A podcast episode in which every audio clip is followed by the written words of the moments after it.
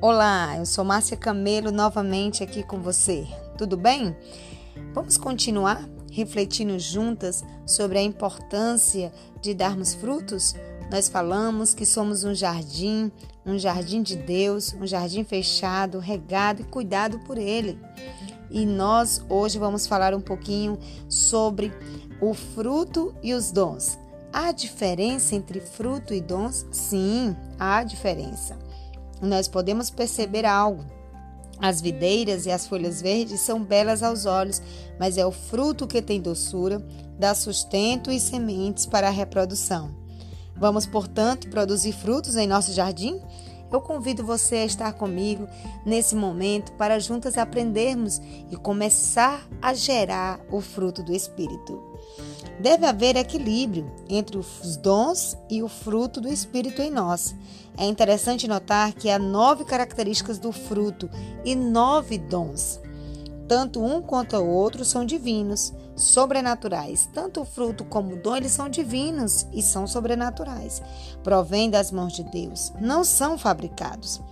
A espiritualidade não é algo que surja do nada ou que se remova com água, nem tampouco pode ser vestida e depois retirada.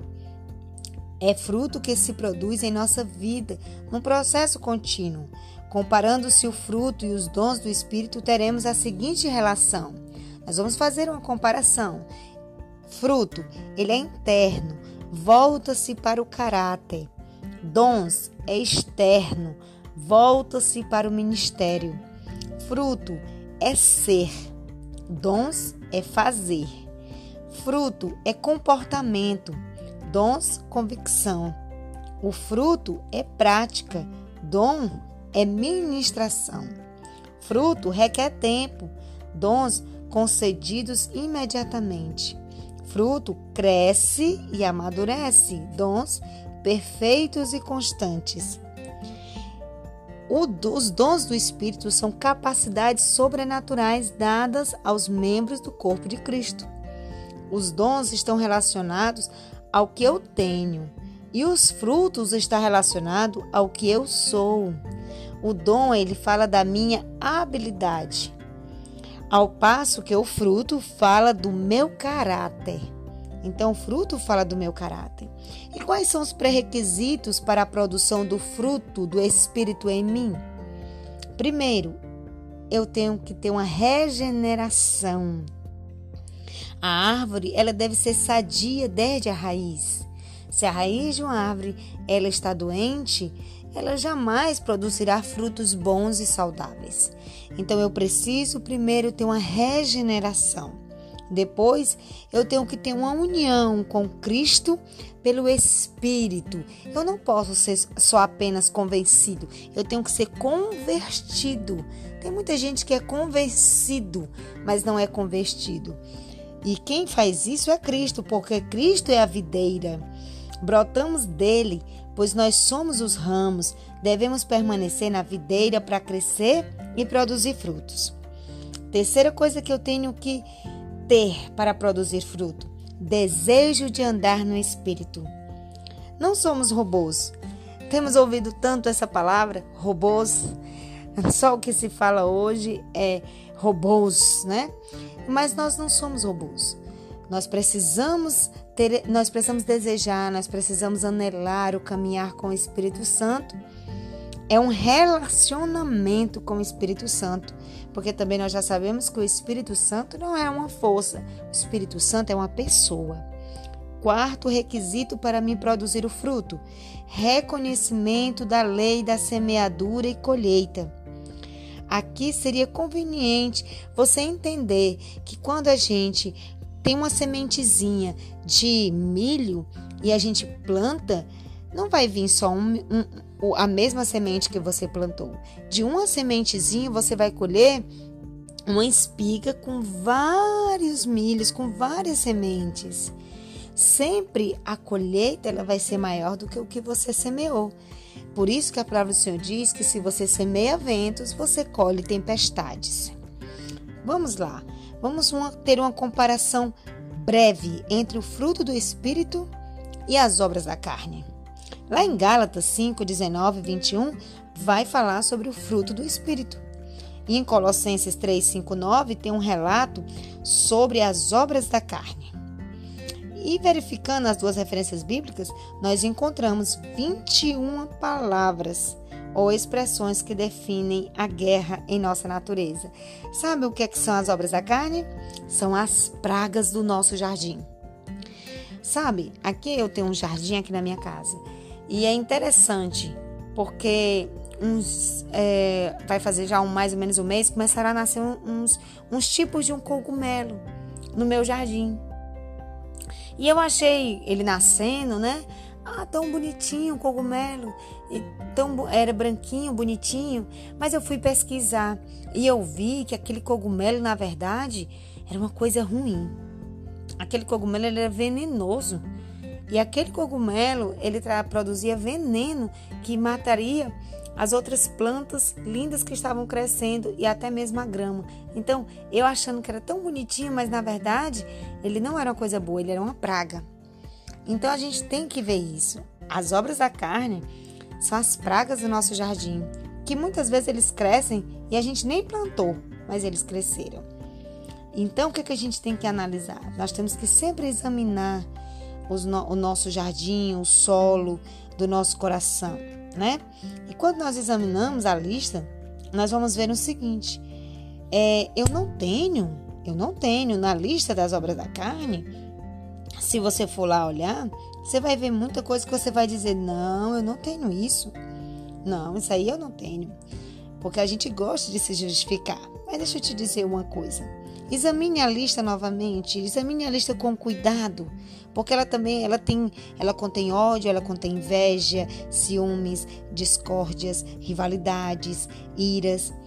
Se analisarmos sinceramente nossa vida em face dessa lista, será que a gente não vai encontrar uma dessas pragas no nosso jardim? Mas a gente deve ter assim cuidado em analisar. Vou só fazer alguma pergunta e você responde. Você é maldosa? Faz comentários maledicentes? Isso indica insegurança. Você está sempre querendo puxar o tapete de alguém? Isso demonstra insegurança na sua vida. Você é ciumenta? Qual é a sua reação quando outras pessoas obtêm a promoção que você tanto desejava? Ou qual é a sua reação quando uma pessoa é, recebe os elogios que você julgava que era para você receber? Você às vezes tem ciúme das suas amizades, dos seus relacionamentos. Às vezes a gente acha que isso não é nada, mas é um cogumelozinho ruim que está nascendo no seu jardim. Você lembra da última discussão que foi provocada pela crise de temperamento que você tem? E é engraçado como a gente gosta de dizer: eu tenho, esse é meu temperamento, esse é o meu jeito.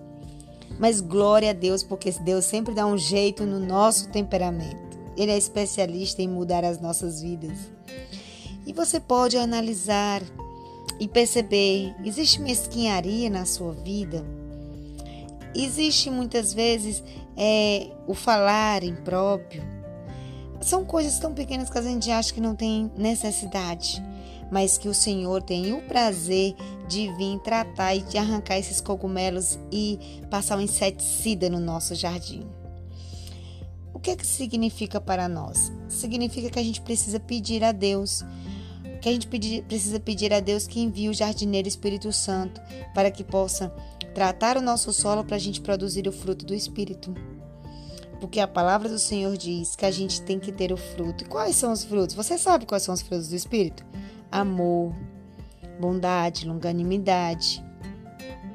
São nove os frutos, o fruto do Espírito. Que você possa ter isso no seu coração. Nós devemos pedir a Deus o fruto do Espírito. Pois a palavra de Deus diz que os complacentes com as trevas dos instintos naturais não herdarão o reino de Deus. Isso é terrivelmente claro, não é? Complacência com as trevas. Que expressão forte, né? Significa que permitimos que as ervas daninhas, que as pragas, cresça quando as adubamos. É difícil, né?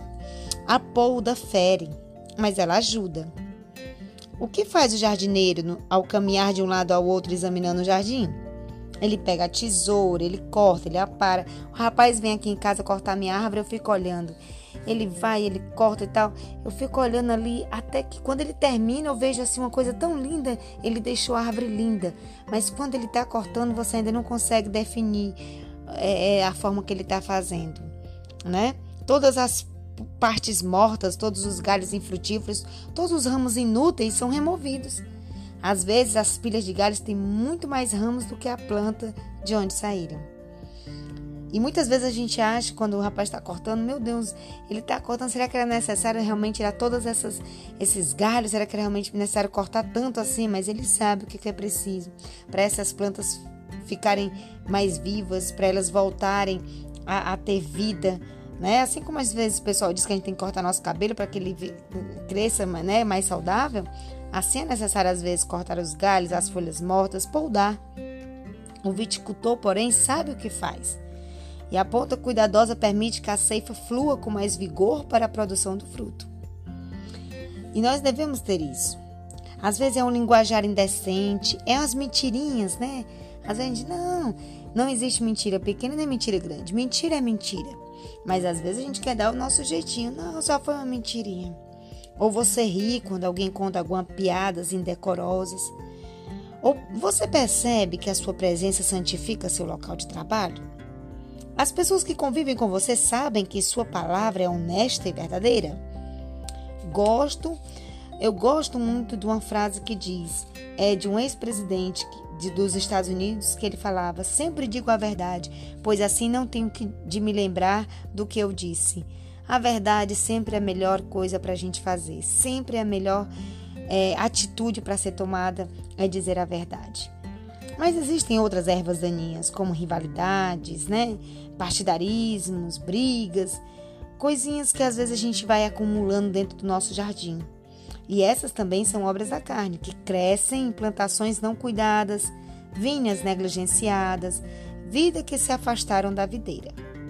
É provável que o vindicultor, que deve ter desbastado o nosso jardim durante esse, durante esse tempo, que ele nos convença do pecado e crie entre nós um ambiente de verdadeiro crescimento.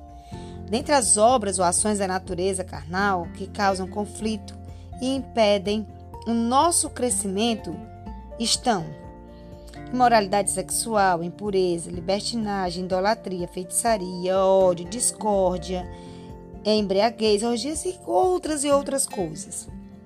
Muitas coisas. Mas nós podemos observar que o fruto do Espírito, ele vem para nos trazer um, um, uma, uma, um remédio, né? ou, ou melhor, vem trazer a, a, eliminação total de todas essas ervas daninhas, que é o amor. O maior de todos é o amor.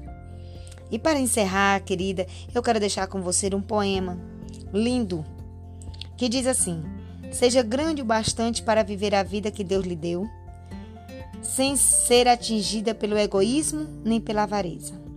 Mantenha-se livre de hábitos tolos que a, que a escravizem. Seja grande o bastante para suprir sua maior necessidade. Seja grande o bastante para falar a verdade e praticá-la. Conserve seus ideais, mesmo que os céus venham abaixo. Não espere recompensa, mas seja rápida em oferecê-la. Seja grande o bastante para atender ao mais humilde apelo. Seja grande o bastante para sorrir quando tudo ao seu redor se desfaz num pó. Tenha coragem o bastante para lutar quando seus amigos duvidam de você. Seja grande o bastante para conservar a confiança e a fé. Seja grande o bastante para que os anos que se sucedem não a encontre lastimando-se pelos anos que já passaram. Seja rápida o bastante para livrar-se dos preconceitos que a amarram. Seja grande o bastante para conservar a mente aberta. Seja grande o bastante para dizer: Eu estava errada. Seja tardia para ofender, mas rápida para perdoar. Deixe que a piedade, a justiça e o amor despertem em seu coração. Seja grande o bastante e bastante bondosa para viver. um ótimo dia, que você seja cheia da presença do Espírito Santo, o nosso jardineiro maravilhoso. Seja grande o bastante para deixar ser produzida, para deixar que o Espírito produza em você o fruto dele. Seja grande o bastante para abrir seu coração e render a sua alma a Ele. Que Deus te abençoe. Fica com Deus e eu quero terminar com a bênção sacerdotal sobre a sua vida. Se você gostou desse áudio, se você gostou dessa devocional, se ela tocou teu coração, compartilha. Compartilha com alguém para que essa mulher, para que essa, para que é, essa menina abençoada também possa é, vir a florescer o seu jardim em Cristo. Então, que Deus te abençoe, que Deus te guarde, que o Senhor faça resplandecer o seu rosto sobre ti e tenha misericórdia de ti. Que o Senhor sobre ti levante o teu rosto e te dê a paz. Que Deus te abençoe. Né? Até próxima sexta. Quando lembrar da sexta, lembra do nosso encontro. Sextou é, com, é você vem aqui para nos ouvir, para crescer no Senhor. Tchau, fui!